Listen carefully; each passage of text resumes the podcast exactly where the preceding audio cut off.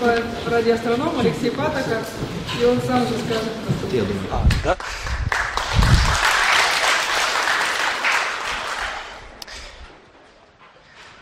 Ну що ж, як мене представили, мене звати Олексій Патака. Сьогодні, на жаль, ми будемо без мікрофона.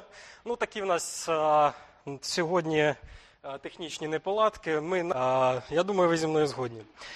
І е, взагалі мені е, дуже приємно сьогодні тут виступати через те, що не так е, давно я сидів е, там на вашому місці, цілих 5 років сидів, навчаючись е, в цьому університеті на фізичному факультеті.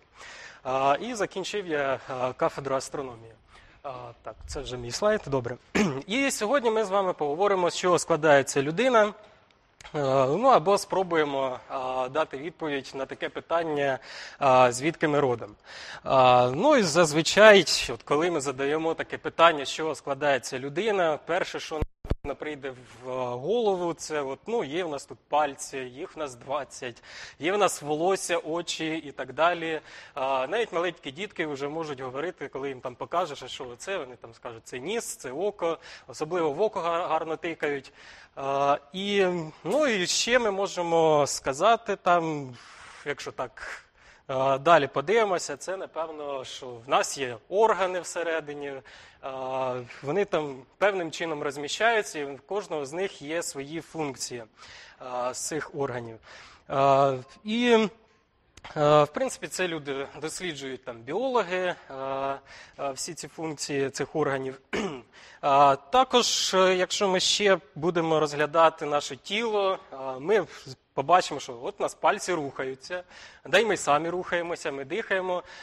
І задаючи питання, чому так все відбувається, а напевно, тому що в нас є якісь системи.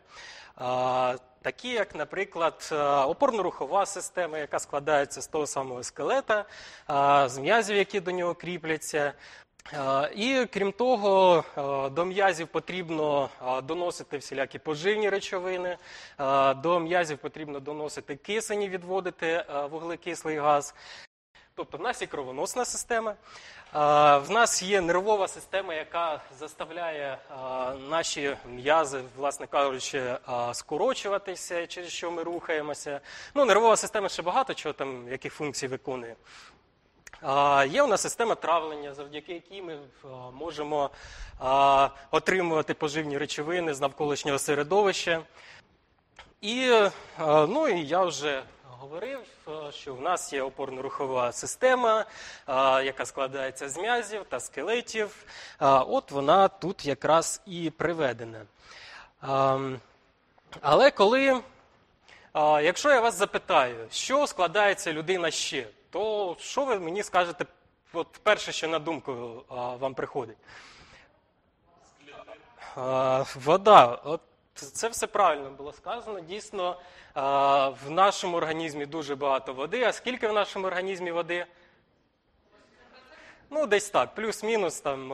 Точно вона в даний момент часу точно її можна сказати, а взагалі вона насправді ж там трішки відхиляється. Тобто приблизно 80% дійсно.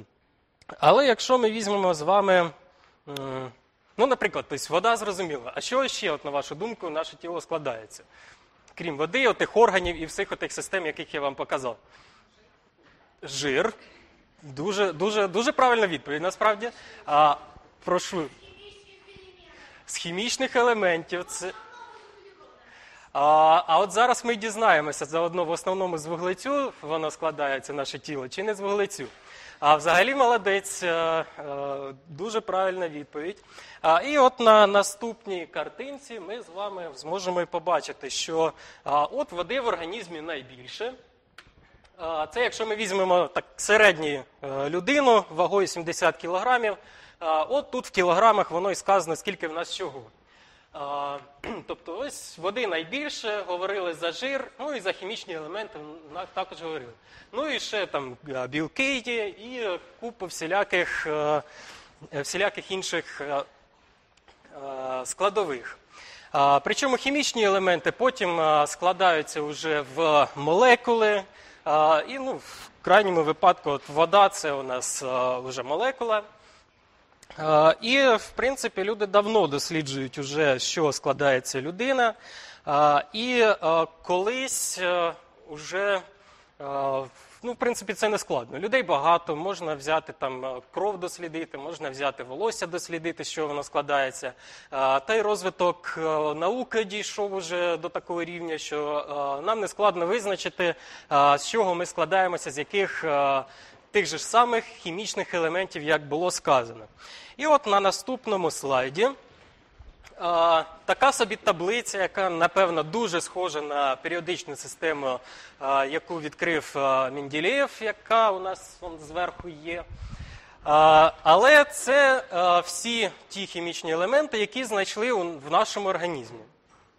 Причому зеленим позначені це а, такі найосновніші хімічні елементи, які, без яких наш організм фактично і не буде існувати. А, ну а всі інші це вже, а, скажімо так, додаткові. А, І ось тут їх десь приблизно сотні. Я тут перед лекцією намагався їх порахувати, але потім мене відволікли, і я десь на 90 збився, якщо чесно. А, І Ну, можемо побачити. Є в нас а, із основних це водень, а, натрій, магній, калій, кальцій, а, вуглець, а, потім нітроген або азот по-російськи, оксиген, фосфор, а, сульфур і хлор. Але можна задатися питанням, скільки ж кожного цього хімічного елементу у нас в організмі знаходиться. І от заодно ми зараз і дізнаємося, вуглецю у нас найбільше чи не вуглецю. А хто ще скаже, чи у нас от, хтось підтримує таку відповідь, що вуглецю більше ще? Та от, тих, тих, по одному, будь ласка, або руку піднімайте.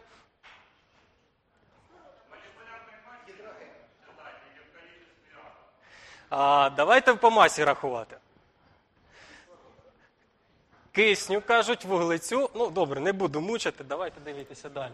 А, на, цій, на цьому слайді приведена також невеличка табличка. Тут в відсотках е, до маси, тобто в відсотках маси показано, якого елементу у нас найбільше. І ось показаний у нас оксиген, кисень, його у нас 65%, його у нас виявляється найбільше в організмі. Далі, далі у нас іде вуглець, вуглерод, 18%. Потім у нас іде водень 10%, далі азот 3%, а, далі фосфор 0,2, ну, і, е, 1,2 і е, далі вже ще менше, ще менше, ще менше. От такого хімічного, ну там ще інші хімічні елементи приведені, і також їхні відсотки в маси, масові відсотки в нашому організмі. Е, Причому е, ми можемо знати, що в нашому організмі є ще ферум залізо, але його в нас е, досить таки небагато. Е, Його там менше, ніж е, 0,5%. Але він дуже важливий для нашого організму, ви знаєте. Він все-таки е, входить е, в склад там, гемоглобінів, е, гемоглобіну е, і так далі. Е, Ну, в принципі, Е, Ось ми відповіли на питання, з чого складається наш організм, якщо ми копнули от е, досить глибоко. Не будемо йти далі говорити, що кожен із цих атомів там складається із е, ядра електронів, і кожен з ядер там складається зі своїх елементарних частинок. Це вже і так само собою зрозуміло. І само собою зрозуміло, що ми фактично з вами являємо пустоту. Тому що якщо подивитися на розміри атома і на розміри ядра атома, то виявляється, що ми з вами дуже пусті.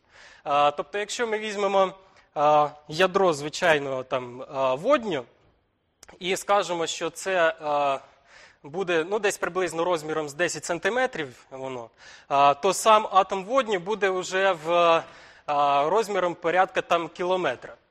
Тобто виходить, що насправді атом це пустота, і виходить, що ми з вами це також пустота.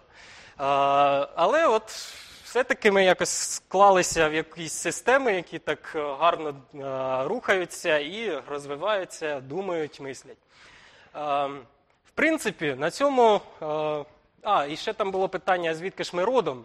А, Знаєте, там було а, в фільмі Бриллиантова рука. А, а це откуда? Оттуда. Ну, от і на цьому можна було б і закінчити лекцію, але все-таки продовжимо далі.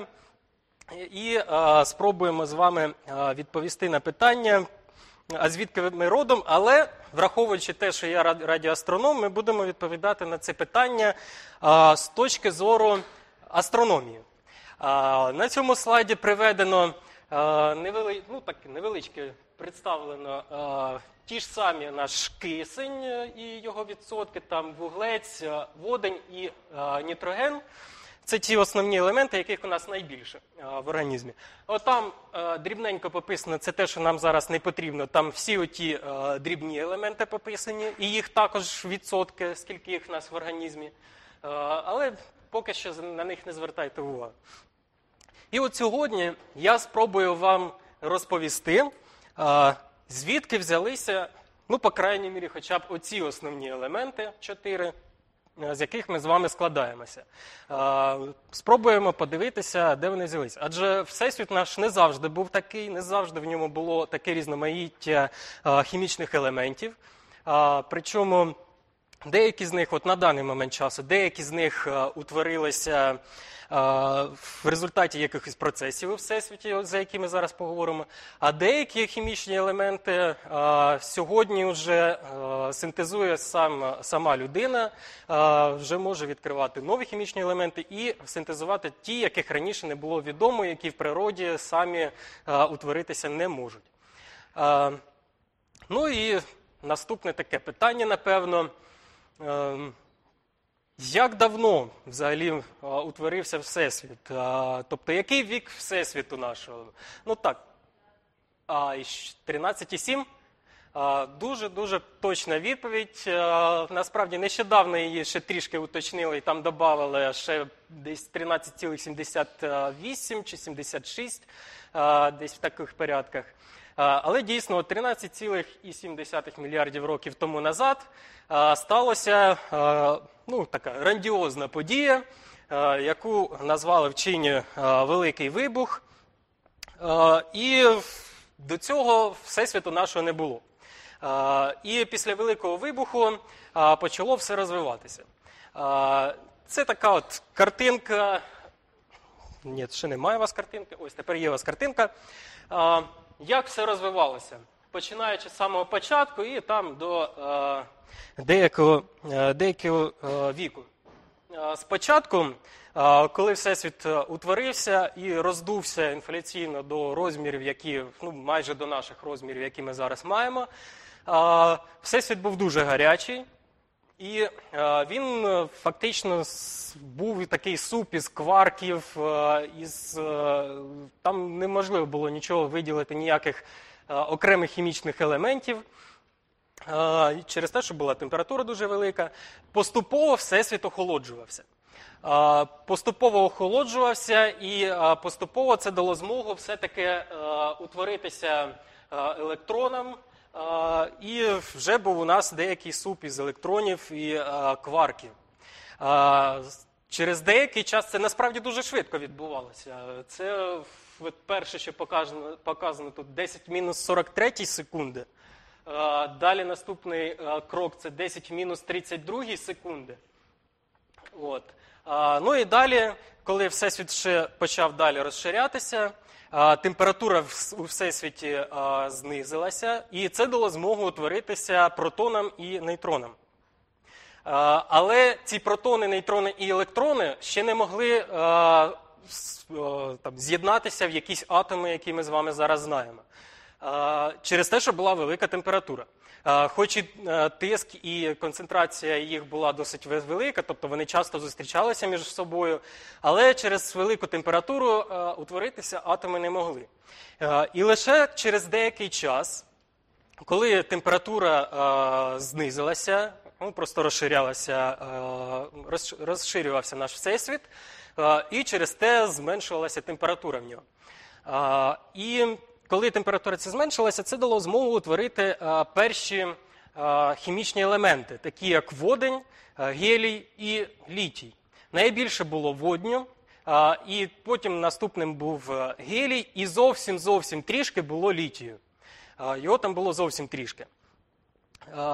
І таким чином ми з вами можемо сказати, що ось утворився перший хімічний елемент, за який ми вам, з вами говорили, якого у нас в організмі 10%, от він утворився ще приблизно там 13,7 мільярдів років тому назад. І потім пережив ці 13,7 мільярдів років і потрапив до нас в організм. Ну, гелій до нас в організм не потрапив, не потрапив, можливо, в когось є літій в організмі. Потім, що відбувалось далі? Далі температура Всесвіту все рівно була досить велика, і атоми водню гелію все-таки були сформовані, але вони не могли з'єднатися в молекули, тому що все рівно було дуже гаряче. Вони швидко рухалися і через те не могли з'єднатися в, в молекули. І лише через сотні мільйонів років після Великого вибуху, коли температура стала знизилася, змогли утворитися молекули водню, і вже в цей момент починають формуватися найперші зірки. Найперші зірки починають формуватися в дуже дивних умовах, не в тих, яких зараз зірки формуються і живуть, тому що в той час речовина була розподілена по всесвіту рівномірно. Оцей водень, гелій, літій були розподілені рівномірно. А для того, щоб почався процес зіркоутворення, потрібна якась нестабільність. Потрібно, щоб виникли флуктуації, і вже потім, під дією власної гравітації, ця речовина почала б стискатися до розмірів зірок. І таким фактором, який запустив це зіркоутворення в ранніх, в ранні часи нашого всесвіту, була темна матерія. Вона сформувалася ще під час Великого вибуху. Вона погано взаємодіяла з мікрохвильовим цим реліктовим випромінюванням, яке утворилося під час Великого вибуху. І тому темна матерія могла збиратися десь в окремому участку, там вона зібралась в купу, створилася флуктуація, і вже там починали формуватися перші зірки. Перші зірки були дуже дивними. По-перше, вони були дуже масивними. По-друге, вони були дуже великими. По-третє, вони були вони були дуже великими по радіусах. І також вони мали дуже великі світимості. Більше, ніж наше сонце зараз має в мільйони разів. Чому вони такі е, формувалися? Тому що концентрація речовини була в той час більша, і е, це дозволяло сформувати більш масивні об'єкти. Формувалися перші зірки різних мас, починаючи від е, там, найменших, ну, там, від порядка мас, такі як наше Сонце. Е, і формувалися до е, там, в сотні мас сонця, 200 мас сонця, тобто в 200 разів е, важчі за наше сонце. Є гіпотези, що в принципі могли тоді сформуватися зірки в тисячу разів масивніші, ніж наше сонце. Але там ще ходять дискусії стосовно того, чи була б ця зірка стабільна, чи вона б встигла Е, сформуватися в зірку, е, чи не розлетілася б вона раніше е, від випромінювання свого. Ці дискусії ще точаться, тому особливо на них не будемо зупинятися. І от коли ці зірки сформувалися, а до речі, зіркою ми називаємо той об'єкт, всередині якого протікають термоядерні реакції. Тобто з'єднання більш легких хімічних елементів з утворенням більш важких хімічних елементів. Так от в цих перших зірках в їх ядрах починаються реакції, термоядерні реакції з'єднання водню, двох атомів водню. Так, так звана протон-протонна реакція.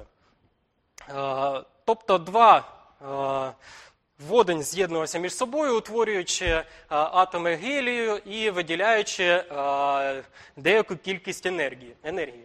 Е, ця енергія вже потім випромінювалася в навколишнє середовище. І на цьому слайді, от, напевно, так як звикли ви бачите, один атом дейтерію плюс один атом а, тритію, і утворюється один атом гелію з випромінюванням, з випромінюванням нейтрона і а, енергії. А, ну, це от така досить проста а, формула, по якій можна описати. Насправді все трішечки складніше а, діло обстоїть з цим. А, ось на цьому слайді схематично а, приведено, як проходять ці термоядерні реакції, оця протон-протонна реакція. Ось два протони, ядра атома, ядра атома водню. Вони з'єднуються між собою. Починають вони з'єднуються тільки тоді, коли от всередині зірки температура сягає аж 1,8 мільйонів Кельвіна. І вони з'єднуються між собою, утворюючи такий дейтерій. Тобто утворюється один протон і один нейтрон. Далі знаходиться ще один протон. Він уже з'єднується з оцим дейтерієм, утворюючи такий собі ізотоп гелій 3. Далі це паралельно показана точно така ж сама реакція, просто ще одна. Утворюється ще один гелій 3, і тоді вже оці два гелія 3 вступають в реакцію між собою, утворюючи от, е, звичний нам гелій 4. Е, Атоми гелію утворюються. Е, Із, із випромінює там, одного атома водню, і процес починається спочатку. Тобто, от ще так трішечки складніше, але все рівно досить спрощено показана термоядерна реакція, яка проходить в яка проходила тоді от в перших зірках, і яка проходить зараз в зірках, які в нас світять на небі, в більшості, по крайній мірі, зірок, які світять на небі. Але це не межа. Насправді реакції там відбуваються трішечки складніші. От як приведені на цьому слайді, тут не лякайтеся, я зараз все поясню. Найбільше всього реакції відбувається от 99,77% реакцій в нашому сонці відбувається ось за цією формулою, яку ми описали. Два протони з'єднуються між собою, утворюють дейтерій. Ну, з випромінюванням там, електрона і електронного нейтрина. От. Далі цей е, дейтерій ще поглинає, от як я казав до цього, протони, утворюючи три атоми гілі. І далі от та реакція описана на попередньому слайді показана. Але існують інші можливі реакції. Які ж саме? Ну, наприклад, протон-електрон-протонна реакція. Так і називається ПІП а, реакція. А, Далі, ну, вона досить е, рідко відбувається. Насправді, десь приблизно на 400 реакцій а, оцих от справа відбувається одна реакція, ця що зліва. Але вона відбувається в нашому сонці. А, потім утворюється вже нам знайома формула. Далі знову два шляхи. Ну, навіть цієї формули три шляхи. Один шлях ми вже з вами розглянули. Один із шляхів дуже маловірогідний, тому що 10 мінус 5 відсотки, але настільки багато цих реакцій відбувається, що вона також є в нашому сонці. І навіть утворюються в нашому сонці уже атоми берилію, потім утворюються ще атоми літію, але в кінці кінців знову утворюються атоми гелію. І ось ще один шлях, також а, берилій вступає в реакцію з протоном, утворюється бор, і в кінці кінців все рівно отримуємо гелій. І так відбувається до тих пір, поки в ядрі нашого сонця та й взагалі любої зірки, в якій проходить ця реакція, достатньо водню. Водень він поступово перетворюється на гелій, його поступово стає менше і менше. І наступає такий момент, що ми маємо повністю ядро в зірці, яке складається з гелію. І е, температура там вже недостатня. Реакції гелію термоядерні вони проходять з більш високою температурою, і реакції взагалі затухають всі. Деякий час зірка в е, ядрі ніяких реакцій не відбувається. Але згодом зірка починає зжиматися, і згодом температура підвищується, що дає можливість запуститися новим термоядерним реакціям. Тепер уже гелій перетворюється на більш масивні елементи. І цю реакцію вже назвали ну, реакції е, перетворення гелію або потрійна гелієва реакція. Ну, чому потрібно? Тому що три гелія в нас в формулі знаходиться фактично. І ось вона тут схематично приведена. Два е, атоми гелію е, реагують між собою, утворюючи атом берилію, е, який потім розпадається, поглинає ще один атом гелію і утворюється в кінці кінців вуглець. І ось показано, що спочатку ми маємо ядро, яке складається повністю з гелію. Навколо є оболонка із водню. Потім в кінці кінців виникає у нас, точніше, от, е, тут є у нас водень, який проходить термоядерні реакції, за які я сказав раніше. Потім ми маємо повністю ядро гелію. Водень у нас знаходиться навколо. І далі, далі знову реакції затухають, тому що для наступних реакцій потрібна ще більша температура. Згодом ядро стискається, температура в ньому піднімається, і це дає змогу вже отим утворившимся атомам вуглецю перетворюватися на ще більш масивні елементи. Не лякайтеся. Нам тут в цих формулах важливо знати, що тут утворюється неон, натрій, магній, кисень утворюється, алюміній утворюється. От під час такого, такої реакції перетворення вуглецю. І згодом це ось ядро показано, яке утворилося під час минулих реакцій. Воно складається з вуглецю. Тепер до нього ще додається кисень, який утворюється під цих реакцій. Також кисень е, паралельно е, починає, ну, ми називаємо це горить в ядрі. Починає горіти, тобто виникає також термоядерна реакція е, горіння кисню і утворюється ось фосфор, за який я говорив, що в нас є в організмі. Е, Потім е, ну, магній у нас в організмі також є. А, Ось утворюються такі цікаві елементи. Частина з них вступає в інші реакції, але частина все рівно залишається. І ще ось реакції перетворення неону в магній і в кисень. І знову процес повторяється, коли е, недостатньо стає вже оцих всіх елементів е, в ядрі, е, реакції призупиняються, тому що потрібні ще більші температури, і ядро починає стискатися потихеньку, температура піднімається, і згодом уже. Коли температура достатня, починають е, відбуватися ще більш енергетичніші термоядерні реакції. От перетворення силіцію, і сульфуру, кремній по е, російськи, на ще більш масивні. Тобто утворюється там аргон і нікель. Насправді нікель потім двічі розпадається і утворюються атоми заліза, феруму.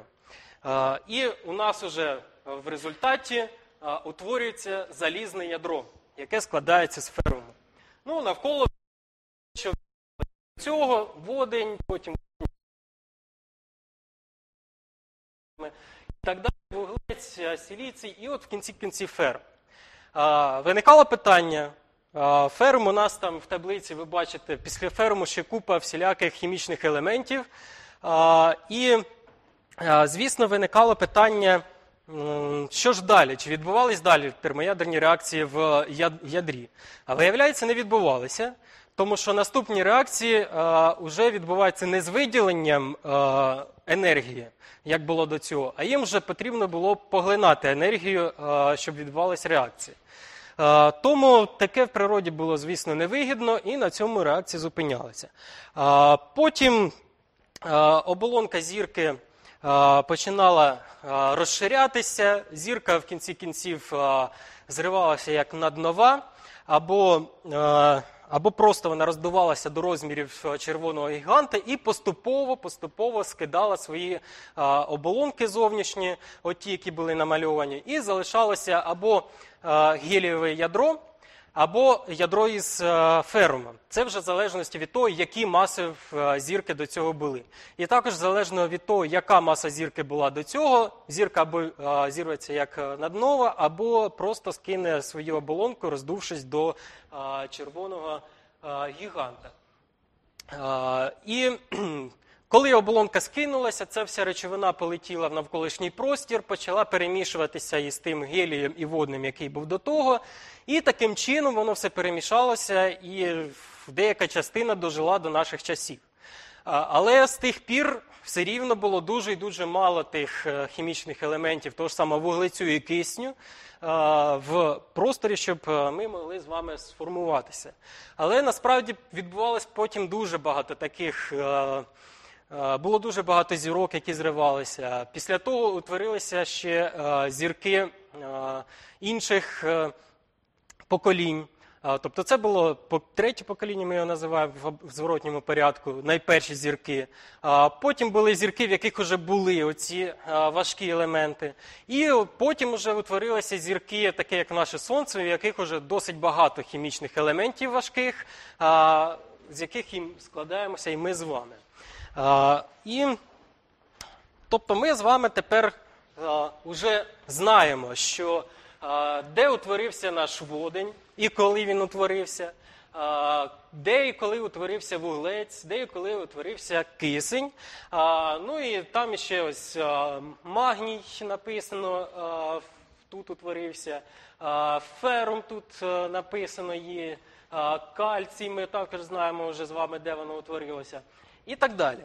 Але ще виникає питання азот, нітроген. От за нього ще нічого чути не було.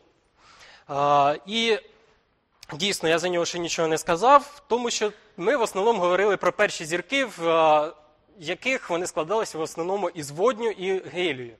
Але вже наступні покоління зірок, в них вже були домішки цих більш важких елементів, і тому вже в них проходила, якщо маси достатньо, проходила не звичайна протон-протонна реакція, яку ми вже з вами знаємо, а проходила реакція, так, так звана реакція вуглецево-азотний цикл. Ось він тут нам. У вас ще немає. Ось він тут намальований. Вуглець, який у нас був утворений, водень якого більш чим ніж достатньо, з'єднуються між собою, утворюючи ізотоп нітрогену. Потім цей ізотоп нітрогену нестабільний, він розпадається, утворюючи ізотоп вуглецю. Вуглець знову поглинає, тобто це був ізотоп 12, це атомна маса 12. Тут у нього атомна маса 13. Він знову поглинає протон, утворює вже 14-й нітроген, який знову поглинає протон, утворюється кисень 15-й. Ми знаємо, в періодичній системі він 16-й під номером стоїть, але це от такий ізотоп. А, Він також нестабільний, розпадається, знову утворюється от уже 15-й нітроген, який поглинає ще один протон. А, І виділяється один атом гелію, а, і от все, утворився атом гелію. Тобто, коли в попередні рази ми говорили за всього лише е, атоми водню, які вступають в реакцію, то тут от відбувається такий цикл, має пройти, після якого утворюється атом гелію. Ця реакція йде при більших температурах, ніж протон-протона, тому вона відбувається в більш масивних зірках, там, в кілька мас Сонця. І отут уже утворюється той нітроген, з якого ми з вами також складаємося. Тобто ми з вами вже знаємо, де утворилися основні хімічні елементи, з яких ми з вами складаємося. Але насправді, ну і ми пам'ятаємо, що тих хімічних елементів у нас в організмі набагато більше. Ну ось знову згадуємо цю табличку. Ми з вами основні вже сказали, е, ті, що зелененьким е, позначені. Е, Але ж де утворилися всі ті інші елементи, які є? Якщо ми сказали, що до, до е, лише в ядрах відбувається реакція, а далі що? Ну, далі, ну, от на цьому слайді показано всі ізотопи, які утворюються в зірках. Тут конкретно основні ті, що були в нашому організмі, і далі ось до феруму. Але їх там ще ціла шалена купа, і, виникає питання, звідки вони все-таки взялися. А, беруться вони от з цих трьох таких процесів. Перший його вчені назвали S-процес. А, Це такий процес повільного захвату нейтронів. Він відбувається поруч із протон-протонними реакціями в ядрах зірок. Далі ще один процес, е, це його назвали е, R-процес. Е, Це процес швидкого захоплення великої кількості нейтронів. І е, порахували, що умови для такого процесу існують тільки в вибухах, е, коли е, вибухають наднові зірки. І дійсно. Їх знаходять в наднових зірках, і вже от в наднових зірках утворюються всі ті важкі елементи. Ну, тобто, от коли вони зриваються, утворюються важкі елементи, які знаходяться там після феруму. І е, до кінця періодичної, майже до кінця періодичної системи е, Менделєєва. Є ще так званий П-процес, але він досить гіпотетичний, тому що порахували, що потрібно захоплення протонів і позитронів, але умови, які потрібні для цієї реакції, вони досить жорсткі і ще точаться дискусії, де саме вони відбуваються. Точно не в е, ядрах зірок. Ще точаться дискусії, можливо, в вибухах наднових або в якихось інших умовах. Так, ну і в принципі ми розібралися, як утворюються атоми. Але ми не з атомів з вами фактично складаємося. Ми з вами складаємося з молекул.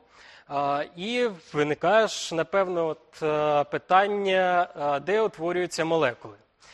А, І на це питання є відповідь. Молекули утворюються в міжзоряному просторі, в великих молекулярних хмарах. І ці молекулярні хмари вони просто досить холодні для того, щоб е, атоми могли е, з'єднуватися в молекули. Е, В цих е, молекулярних, от тут на цьому слайді приведена е, фотографія молекулярної хмари і е, спектр, який спостерігали в цій молекулярній хмарі. Оці піки це лінії. лінії певних молекул, які знаходяться в цій молекулярній хмарі. І в ній знайшли, що в цій молекулярній хмарі є вода, є, е, є СО. В принципі, в цих молекулярних хмарах є двоокис, є метанол, є дуже-дуже багато. Тут не всі насправді приведені. Всі, всі молекули, які є в міжзоряному просторі в молекулярних хмарах, приведені ось на цій табличці. Вони дуже дрібні, їх просто дуже багато, їх всіх помістити сюди неможливо. Їх можна розділити в основному по кількості атомів, з яких вони складаються. Чим більше атомів, з яких складається молекула, тим більш специфічні умови потрібні для їх формування. Ну, більш складні молекули починають вже формуватися на пилинках, які знаходяться в молекулярних хмарах. Ці пилинки ну, являються фактично як каталізатором. Атоми налипають на ці пилинки, і потім під дією ще випромінювання вони можуть з'єднуватися потім в більш складні е, е, молекули. Е, І такі процеси є в м, м, молекулярних хмарах, з яких, е, власне кажучи, формуються зірки потім. Е, На цьому відео ви можете спостерігати е, молекулярну хмару в Оріоні. Досить ві- відома, вона так і називається туманність Оріона. В цій молекулярній хмарі відбувається процес зіроутворення. Причому там е, утворюється вона дуже велика, ця хмара, і е, в ній утворюється багато місць, в яких утворюються зірки. І в таких молекулярних хмарах уже, ну, от я спостерігаю молекулу HCN, я спостерігаю таку молекулу, як CS. Мої колеги спостерігають молекулу СО2 і СО. Ну, водень ми не спостерігаємо, він нас зараз не цікавить. Ми вивчаємо таку молекулу, як метанол, яка знаходиться в цих молекулярних хмарах. Ще ну, доводиться мені вивчати такі молекули, як е, H2O, вода. Вони там певним чином в цих молекулярних хмарах розподіляються. На них впливає випромінювання. Деякі молекули можуть випромінювання може розривати, деякі молекули навпаки будуть утворюватися через це випромінювання. Через випромінювання деякі молекули будуть видуватися з молекулярної хмари на периферію, а деякі будуть залишатися на ній. Наприклад, е, пил він е, особливо не буде видуватися випромінюванням і буде залишатися поруч із своєю протозіркою. І цей пил потім буде давати вже нам нові молекули. Пил потім формує так званий протопланетний диск. В цьому протопланетному диску починають формуватися планети. Причому таким дивним методом там виникає деяка флуктуація густини, і ця вона починає до себе, по-перше, притягувати навколишню матерію. А, потім, уже коли сформувалася така собі протопланета, вона починає, на неї починає налипати речовина, з якою, яка її оточує, і таким чином вже утворюються планети. Тобто планети вже утворюються от з тих молекул, які сформувалися, які ми з вами вивчили фактично. А а вже на планетах потім сформувалися ми з вами, проеволюціонували, і зараз от ми тут всі сидимо. І е, от ті всі молекули, які сформувалися, е, ті всі елементи, які сформувалися в зірках, вони зараз знаходяться в нас.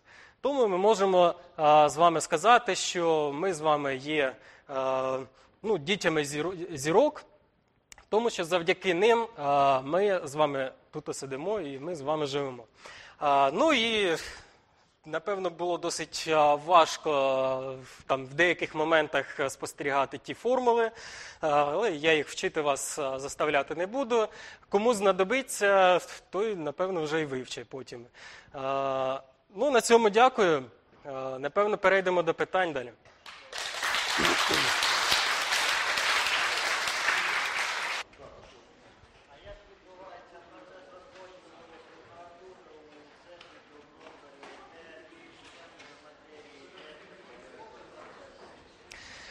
Значить, спочатку. а, а, Значить, питання було в тому, як е, розподіляється температура у всесвіті. Чи є, а, чи є місця, де температура більша, чи є місця, де температура менша.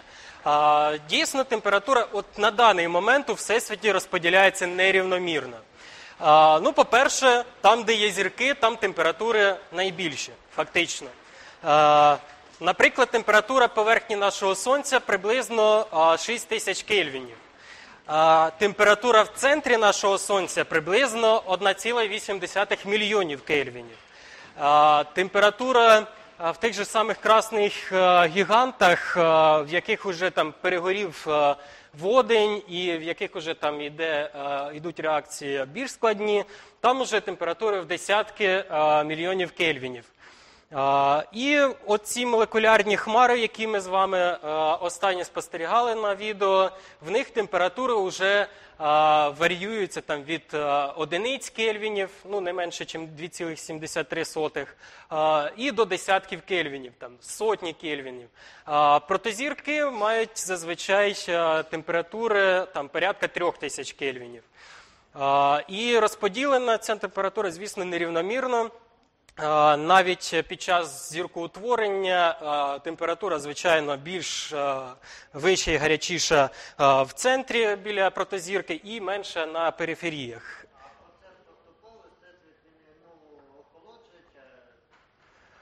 Всесвіт, е, ну якщо з термодинамічної точки зору подивитися, то оскільки ми розширяємо, всесвіт розширяється, то всесвіт охолоджується. Об'єм у нас замкнутий, і тому розширяючись, наш всесвіт охолоджується. Тобто, якщо так взяти середню температуру порахувати в даний момент часу, там і через тисячу років. Воно не, не дуже великі варіації, але виходить, що всесвіт наш в середньому охолоджується. Але оці процеси, які описані тут, вони відбуваються в них е, чіткі закони, е, вони підпорядковуються чітким законам фізики, і тому в них мають бути от лише такі температури, а не інші. Але в середньому так, в середньому всесвіт буде охолоджуватись.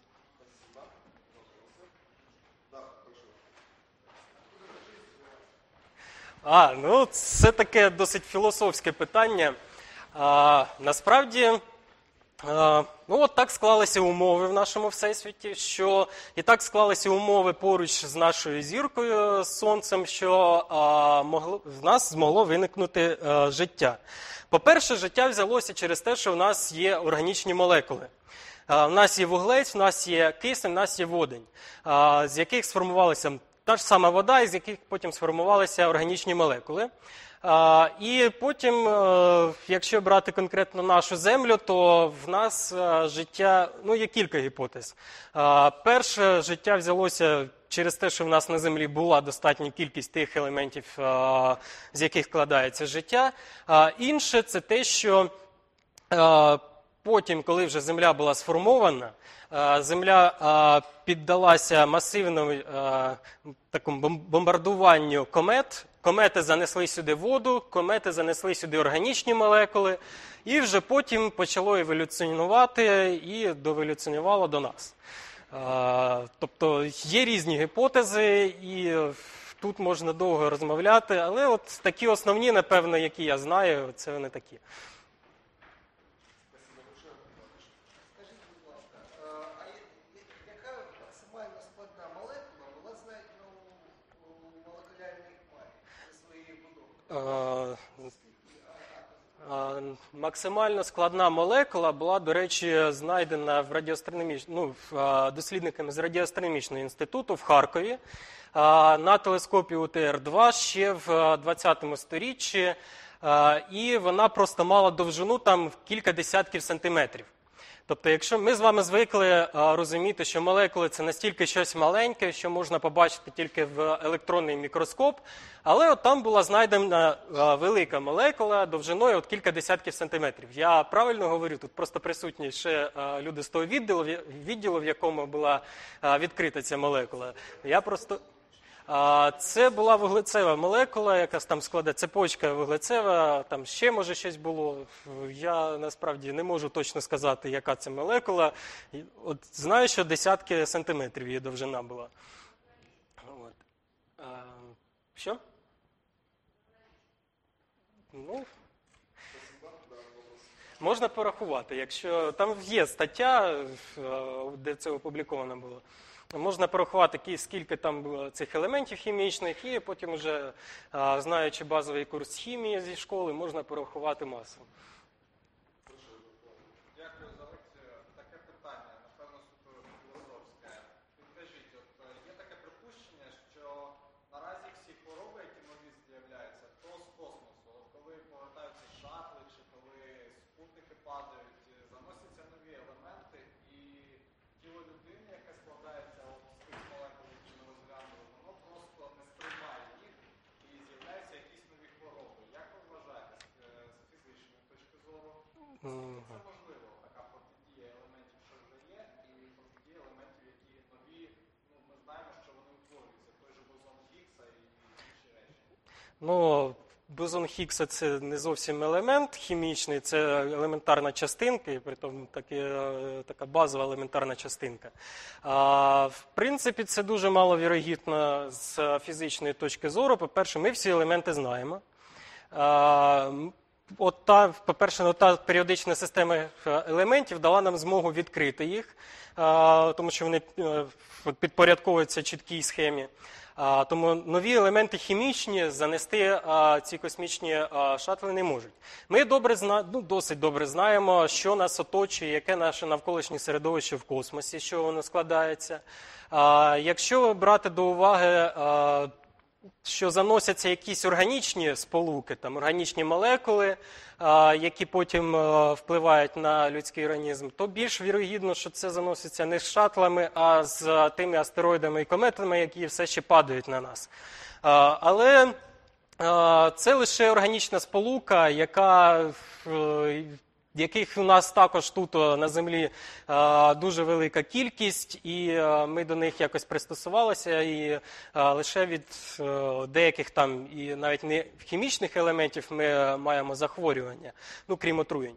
Е, А там е, від е, всілячких мікроорганізмів, від вірусів е, і так далі. Е, Але в принципі доказано, що е, елементарні там віруси і бактерії можуть перенести умови космосу і повернутися назад. Але це те, що ми туди відправили і назад повернули. Це якби також. Тому це дуже маловірогідно, е, що щось там ми заносимо і від цього хворіємо на невідомі якісь хвороби.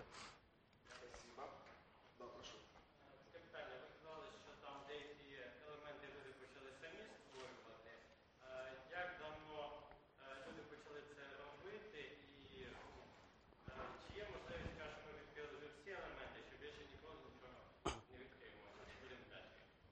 Е, Так, в принципі, нещодавно, ну наскільки я знаю, нещодавно почали синтезувати такі нові а, хімічні елементи, і е, все це робилося на великому адронному колайдері. Там просто умови такі, які дозволяють е, синтезувати ці е, нові молекули. Причому спочатку вони, здається, були е, чисто випадково синтезовані, а потім вже навчилися їх. м, синтезувати е, спеціально. Річ в тім, що вони живуть е, не дуже малий проміжок часу, але там ще точаться дискусії.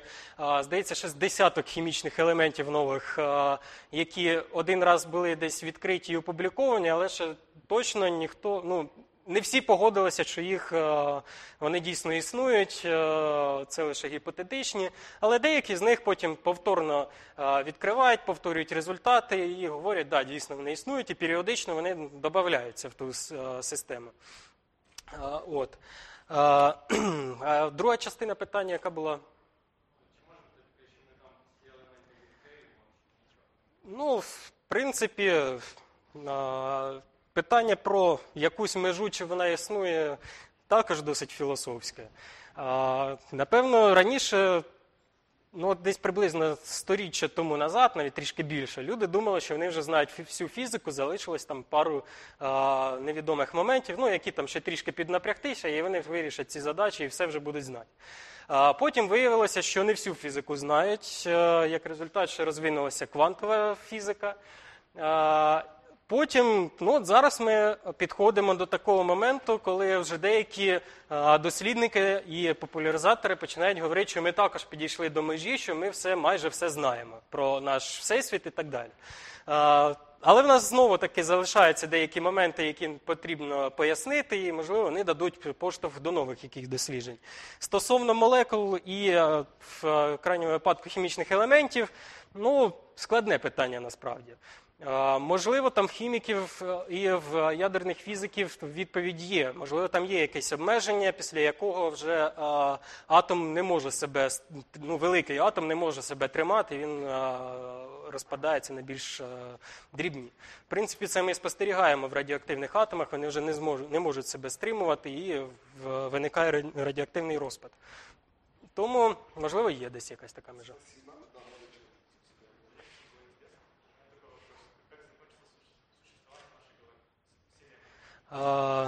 Наш всесвіт на даний момент часу розширяється. Існують гіпотези, що з часом це розширення зупиниться і воно перетвориться в стискання. І буде стискатися там назад до тієї точки, яка була там при великому вибусі. Зараз у нас домінує темна енергія, яка і розпихає, е, розганяє нашу, наш всесвіт. Можливо, колись е, це домінування е, зупиниться і е, всесвіт почне стискатися назад. Можливо, оскільки ми зараз розширяємося з прискоренням, можливо, просто прискорення зникне і будемо рівномірно розширятися безкінечно довго. Ну і в принципі за період еволюції Всесвіту вже такий момент був, що спочатку там домінувала е, звичайна наша матерія, і всесвіт розширявся е, повільно, е, без прискорення. Потім почала домінувати темна енергія. З розширенням змінюються умови і змінюється еволюція нашого всесвіту. Можливо, колись ця темна енергія перестане домінувати і все повернеться назад.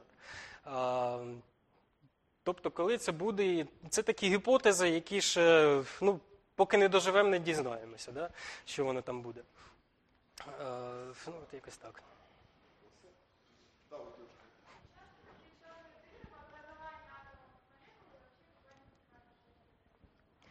Е, гарне питання. Е, в чорних дирах е, я не, готов, не готовий сказати, що там відбувається всередині. Всередині там, скоріше за все, е, речовина знову роз- розпадається на елементарні частинки, на всілякі кварки е, і так далі. Е, А от уже більш цікаве питання, що відбувається біля чорної дири. Тому що там все-таки умови досить екстремальні, і це дійсно може утворювати якісь нові хімічні елементи більш екстремальні, які потім із джетами викидаються в навколишній простір. Таке дійсно може бути, може існувати.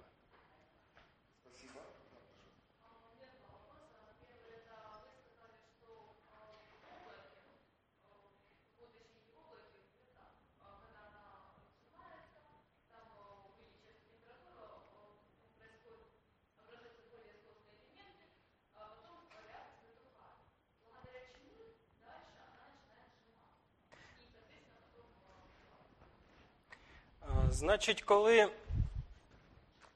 а, ну от, наприклад, є зірка, є ядро.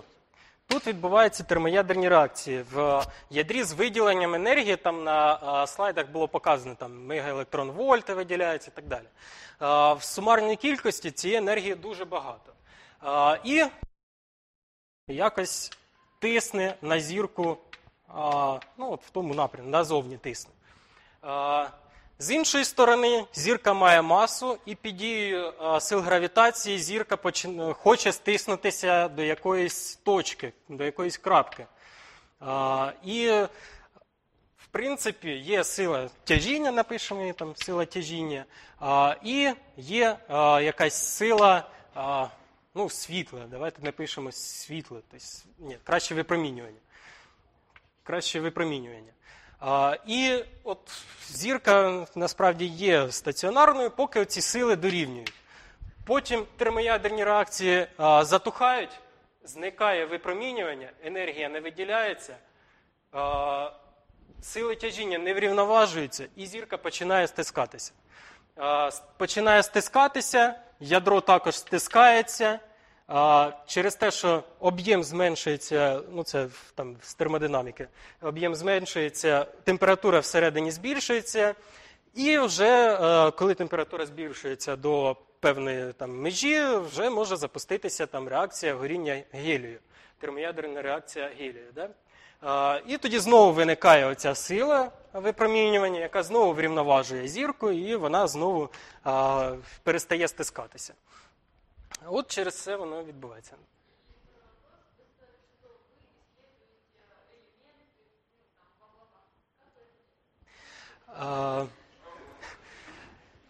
Ми, можливо, якщо ви бачили. А, ні, це не, не на вашу подію були фотографії. А, ну добре. А, Є великі радіотелескопи, ці, можливо, бачили картинки, а, ці а, тарілки великих розмірів. От ми спостерігаємо на таких радіотелескопах. Конкретно спостерігали під сіміїзом ЄРТ-22. До 2013 року спостерігали там. Зараз спостерігаємо на 20-метровому телескопі в Швеції.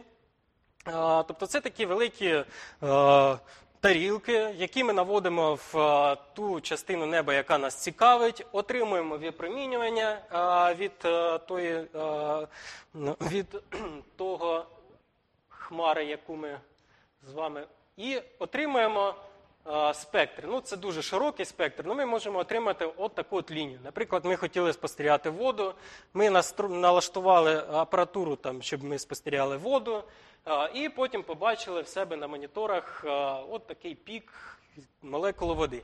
Потім ми їх там обробляємо, е, отримуємо дані, дані ну, добре, конкретно я спостерігаю там. е, HCN молекули, синільна кислота.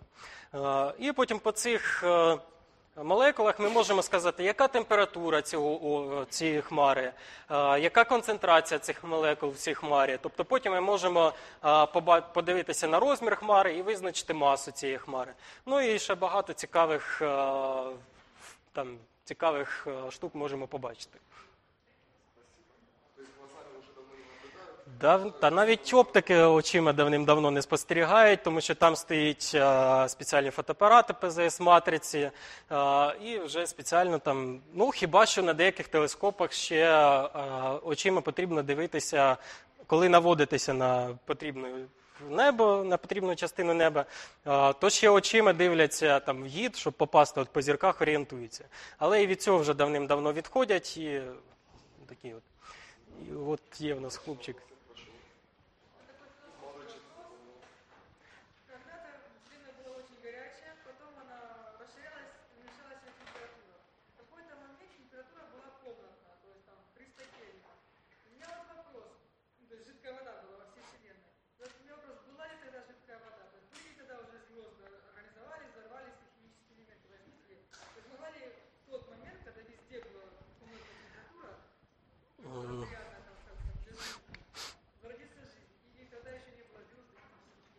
Та навіть якби й були зірки, або їх і не було, то е, навряд чи б існувала е, вода в агрегатному стані рідини е, через те, що вона досить е, е, не така густа.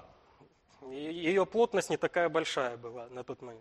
Е, І зараз, коли ми спостерігаємо е, ті ж самі е, випромінювання молекул води, е, то ми їх спостерігаємо у вигляді газу. Хоч і температури там е, порядка десятків кельвінів, тобто це мінус там е, 260 градусів по Цельсію, але ми їх спостерігаємо як е, газ. Тобто окремі молекули літають там в просторі і е, лише в- коли умови, там, наприклад, планета якась чи ще щось, коли е, ця вода може стиснутися, там, мати густину достатню, тоді так, тоді вже могло існувати. Але при тих умовах, е, які були в е, всесвіті на початку, навряд чи існувала вода в рідкому стані.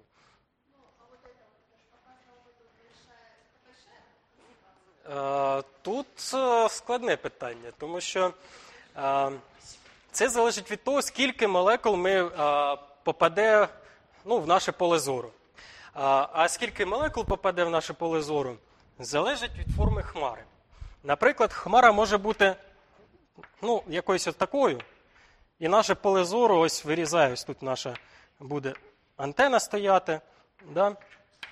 Ось ми вирізали такий участок хмари. Ну тут нехай 100 молекул було. Да?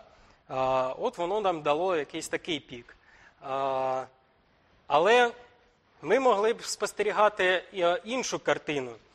Наприклад, у нас є дуже велика хмара. Тут знову наш телескоп. І тепер ми знову тут спостерігаємо 100 молекул. Але виходить, що рівна кількість молекул, але густина у них різна. Через те, що просто тут у нас більший об'єм, ми вирізаємо і дивимося, а тут об'єм менший. Але тут вийде, що тут густина і концентрація вища, ніж тут. Але пік фактично ну, дуже-дуже спрощено, от той пік буде одинаковий, що в цьому випадку, що в цьому випадку. Тому що тут залежить від кількості молекул, які там є, все, які ми спостерігаємо.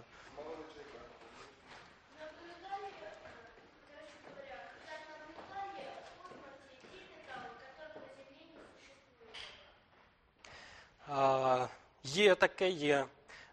Навіть не метали спостерігали в космосі, то те, що на Землі існує або в дуже-дуже малій кількості, або взагалі немає. Наприклад, ті ж самі атоми гелію. Їх вперше побачили на Сонці і зараз активно досліджують, і от конкретно в цьому університеті активно досліджують на місяці.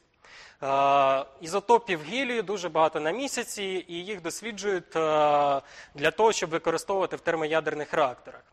Е, Є дуже рідкоземельні метали, такі як ті ж самі літій і інші, які добре було б використовувати в акумуляторних батареях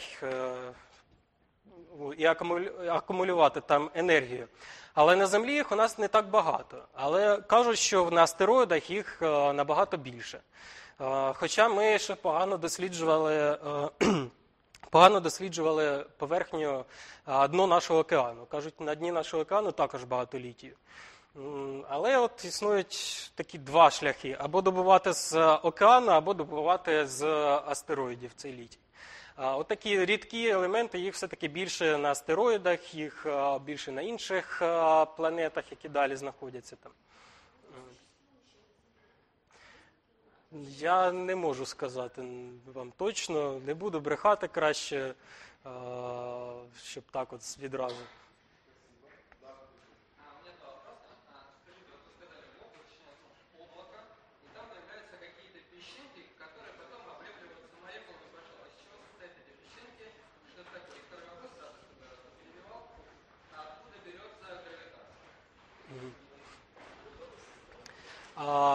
Перше, звідки беруться ці піщинки? Це звичайні силікати, з яких і наші пил також складається. Тобто ці силікати вони якось з'єдналися між собою в гранули. Вони досить невеликі, вони досить маленькі. Але потім на них от починають налипати інші хімічні елементи. Тобто це звичайні такі силікати. Силікати, ат- атоми силіцію, атоми, а, з яких, да, з яких от, е, ну там десь, не пам'ятаю вже. Ну да. Да. СІ. Так є, ще ж друга, друга частина питання. А, звідки виникає гравітація? А, ну, питання теж досить і філософські, і ним давним-давно задавалися. А, ну, в принципі, Ньютон він просто описав гравітацію, що вона є. Він не, не розказував, звідки вона взялася. Просто тоді казали, ну от є таке свойство нашого всесвіту, от, що є гравітація. І він лише тоді сказав, що об'єкти, які мають масу, значить вони і притягують один одного. Тобто фактично сказав, що маса в собі заключає гравітацію. Потім уже Ейнштейн, коли опублікував свою загальну теорію відносності, тоді він сказав, що це е, така форма простору і часу. Тобто викривлення простору і часу є гравітація. І викривляє простір і час саме маса, за яку говорив тоді Ньютон. Зараз намагаються активно знайти елементарні частинки, е, тобто проквантувати гравітацію і знайти такі собі так звані гравітони. Тобто ми знаємо, що електромагнітне випромінювання переносять фотони, є у них такі кванти, елементарні частинки.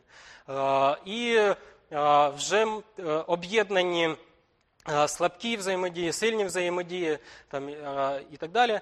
Залишилося, щоб написати теорію всього, залишилося об'єднати лише гравітацію за тим усім, що об'єднали вже. Але щоб її об'єднати, потрібно е, знайти е, якось проквантувати її, так сказати, і знайти кванти цієї гравітації. Ну, поки що її не знайшли. Теоретично кажуть, що там е, є такі характеристики у нього, але ще не знайшли. Е,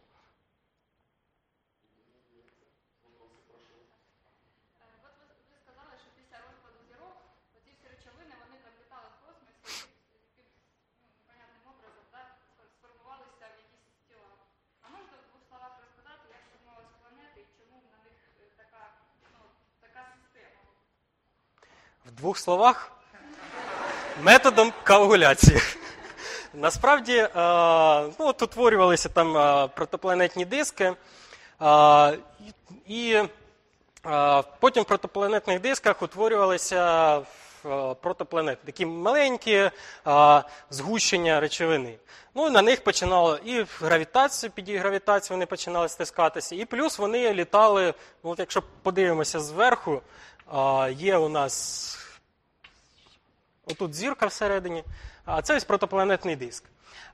І десь тут сформувалася якась флуктуація густини, і оце починає тут налипати на неї. Да? І вона летить, ця флуктуація, вона збирає а, все, що трапляється в неї на шляху. А, ну і вона починає рухатися. І поступово, поступово тут вибирає на своєму шляху, вибирає всю речовину, яка в неї є. Ну там ще цікаві моменти, що йдуть хвилі від кожної ці там. Через те, що вона летить, вона тут е, збурює гравітаційно кожну точку, і ще хвилі такі досить цікаві, красиві утворюються в цьому протопланетному диску. Але от вона збирає, збирає, збирає навколо себе цю речовину, і потім, коли речовини вже немає, вона вже нічого і не збирає. От. Потім коли інші планети ще сформувалися, і система ще а, нестабільна, вони кожна одна на одну впливають гравітаційно, міняють орбіти, тому на ранніх стадіях тут зіштовхуються між собою, змінюють орбіти. І лише там через деякий час, досить великий час, орбіти стають стабільними, планети входять в резонанси один між одними. І тоді вже ну, можна сказати, що є така система, як наше Сонце, така планетна система, як наша сонячна, де вже все чітко, майже нічого не впливає. А, Зараз не відбувається. Ну хіба що там якісь дрібні там комети, астероїди вони ще можуть е, змінювати свої орбіти, е, коли зіштовхуються, або коли пролітають там біля е, масивних е, планет, то вони ще можуть. А так основні планети наші, у них вже орбіти стабільні. Е, сформу- Формуватися їм уже нічого. Потім ще коли запалюються термоядерні реакції в зірці, вона ще починає видувати звідси речовину. І е, взагалі майже нічого і не залишається потім. Ну, от якось в двох словах.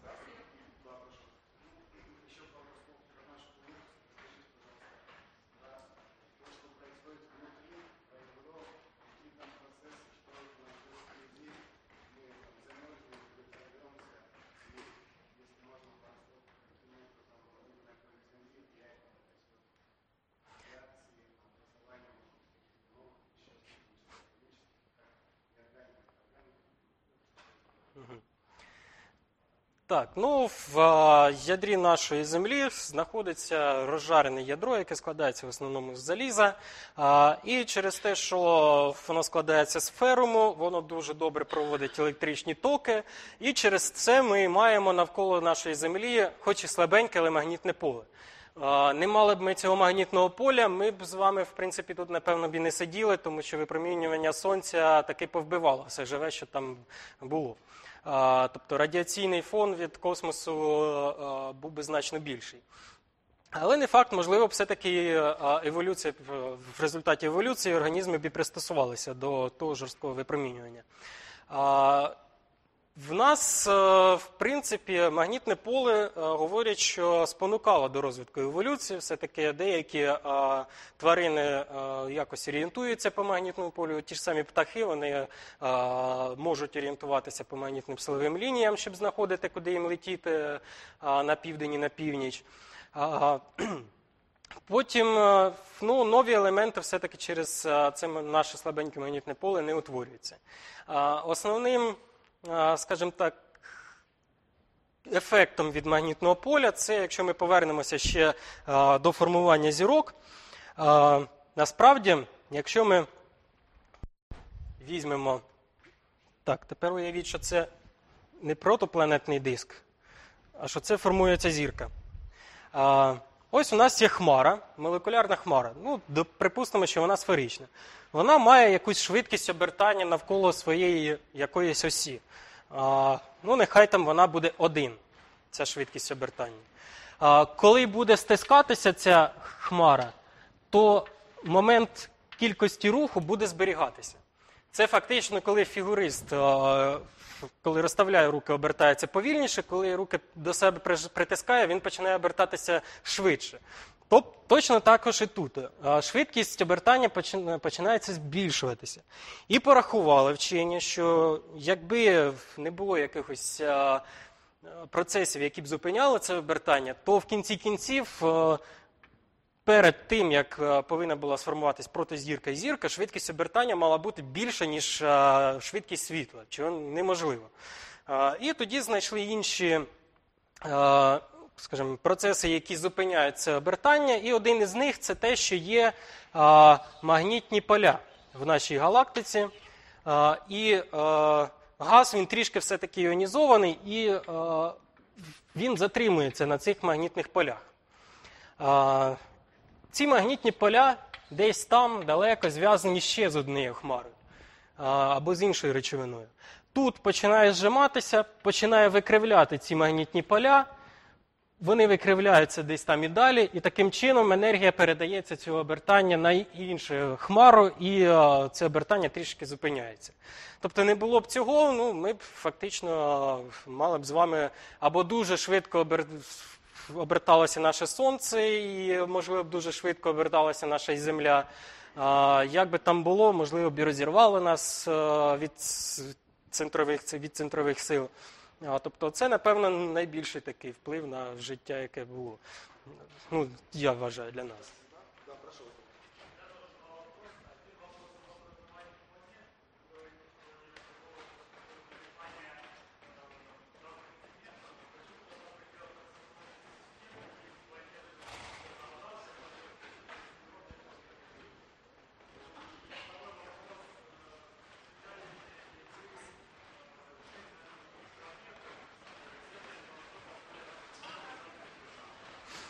Так, добре, давайте спочатку на перше питання. Е, Так відбулося. Так відбулося, в принципі, що є планети, е, ну, такі як земної групи, скажімо, з твердою поверхнею, є газові гіганти. Це залежить від того, в основному, в якому місці протопланетної хмари, е, протопланетного диску е, починала е, планета формуватися. Тому що протопланетному диску Також речовина розподілена нерівномірно. По-перше, через обертання. Більш е, важкі елементи може кудись е, знести. По-друге, випромінювання є від е, протозірки. І більш легкі елементи випромінювання видуває на, е, туди далі від протопланетного е, на периферію. Тут залишаються більш е, такі важкі елементи, з яких, власне кажучи, формувалися і е, планети земної групи і так далі. Е, Зараз насправді точно немає теорії от, е, формування планет. Тому що до недавнього часу ми могли спостерігати тільки за нашою системою, і ми в нас бачили, що планети земної групи ближче до Сонця, гіганти далі до Сонця. А зараз почали відкривати екзопланети, і там виявилось, що взагалі це не є. Систематичним, тобто планет, газові гіганти можуть знаходитися дуже близько до зірки, а тверді е, далі. Тобто, скоріше за все, це залежить від того, як було розподілена речовина в цьому протипланетному диску. Е, Плюс, можливо, тут е, могло бути, що і газу було достатньо водню там і ближче до зірки, яка формується, але встигло налипнути лише от важкі частинки встигли налипнути, а більш важкі не встигли, бо загорілися термоядерні реакції і видуло більш легкі е, частинки туди далі десь. Е, А потім газові гіганти з периферії просто впали, спустилися на більш низькі орбіти. Тут ще є що досліджувати і що описувати. А друге питання я не розчув ваше, можна повторити.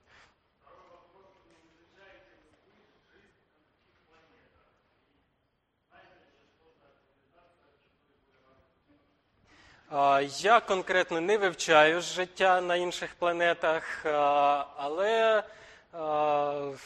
ну, бо я займаюся в принципі дослідженням лише зіркоутворення. І чи є життя, чи є цивілізації, які більш розвинуті? Ну, в принципі, судячи з того, що в нас, скільки що в нас в нашій галактиці порядка там 100 мільярдів зірок, а галактик ще незліченна кількість, то десь воно то має бути. Причому, що вже відкриті екзопланети, які знаходяться в зоні так, так званої зони, зоні обітаємості, де, в принципі, може існувати вода в рідкому стані.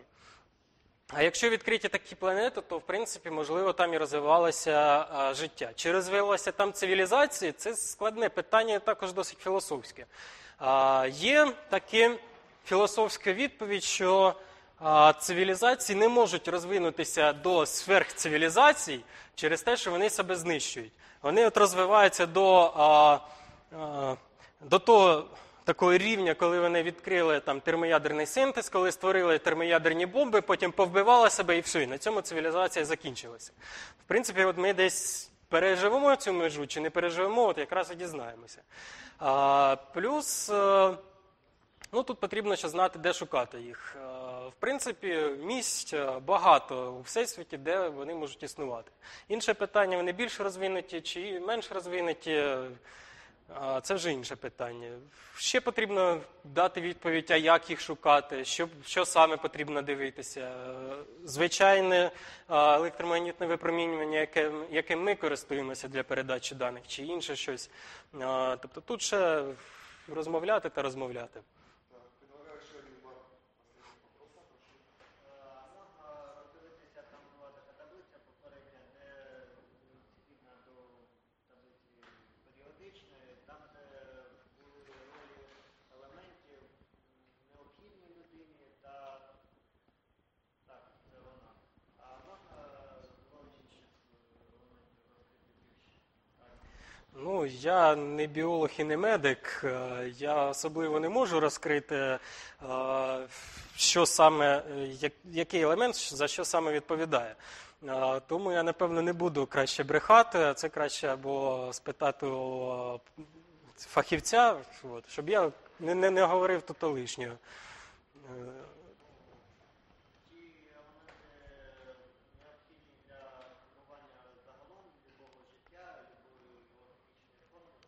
А, В принципі, так. Ну, от е, вуглець, з вуглеця складається наш скелет, тобто основа, і з вуглецю складається також, наскільки я знаю, а, така каркас е, клітин, з яких вони е, утворюються. А, Тобто не було б його, не було б такого каркасу. Ну, кисень зрозуміло, навіщо потрібен нам. От магній там впливає і на наше самопочуття, і на, скільки я розумію, там на якийсь тонус, але знову це краще в медиків питати. Я тут і в біологів.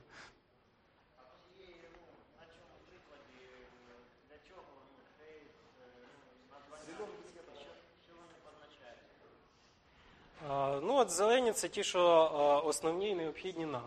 Інші це вже такі е, допоміжні. Ну, наприклад, той же самий йод, він, наче і небагато в нас в організмі, але він нам дуже потрібен для функціонування нашого організму. Те ж саме а, залізо, воно наче його теж дуже-дуже мало в організмі, але для переносу кисню воно нам а, дуже необхідне. А, ну і в нас є ще купа інших елементів. а, навіщо вони нам потрібні за що вони відповідають, я зараз також не можу сказати.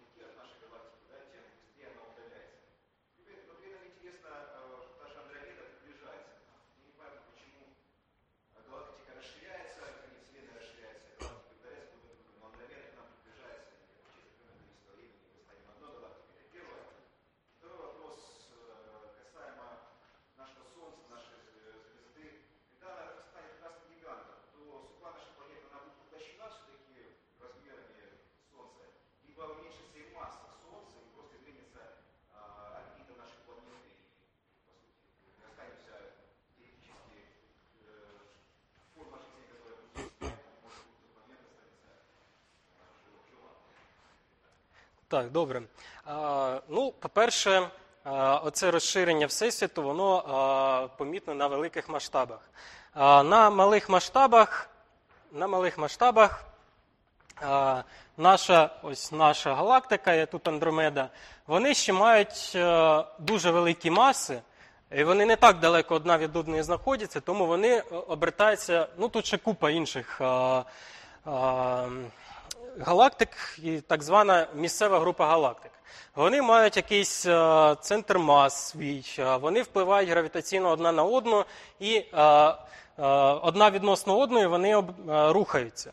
Тому на таких невеликих масштабах ми фактично ну, є так, тут швидкість направлена на нас.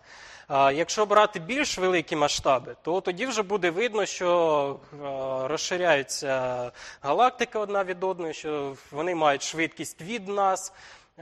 І навіть коли її досліджують, от е, по постійних, постійній хабла і по доплерівським там зміщенням якраз і досліджується е, розширення, і існує там кілька таких Є постійна хабла для місцевої групи галактики, є постійна хабла там для а, всі, всього всесвіту нашого.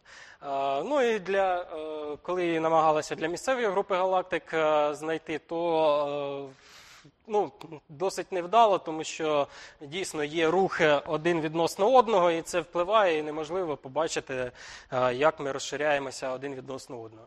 Але на великих масштабах це розширення дуже гарно помітне. Так, і друге питання. А, да. А, ну, це буде не скоро, через а, майже 6 мільярдів років. Але насправді оболонка має поглинути нашу землю. А, І до того, поки вона поглине, випромінювання від сонця буде настільки велике, що ми втратимо свою атмосферу і втратимо океани, тобто і наша маса ще зміниться. Через це ми можемо вилетіти на більш далеку орбіту відносно сонця. Через те, що наша маса таки зменшиться е, досить суттєво.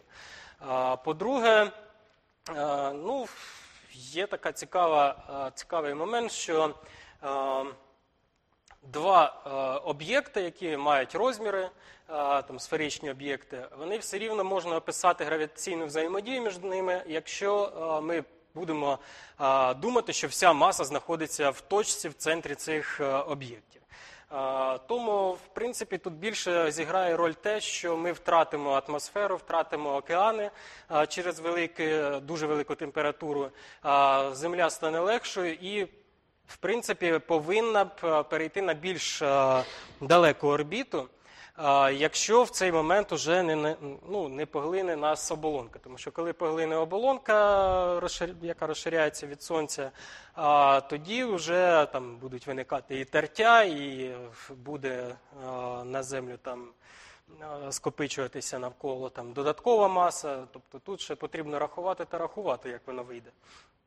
Але от такі от можливі варіанти.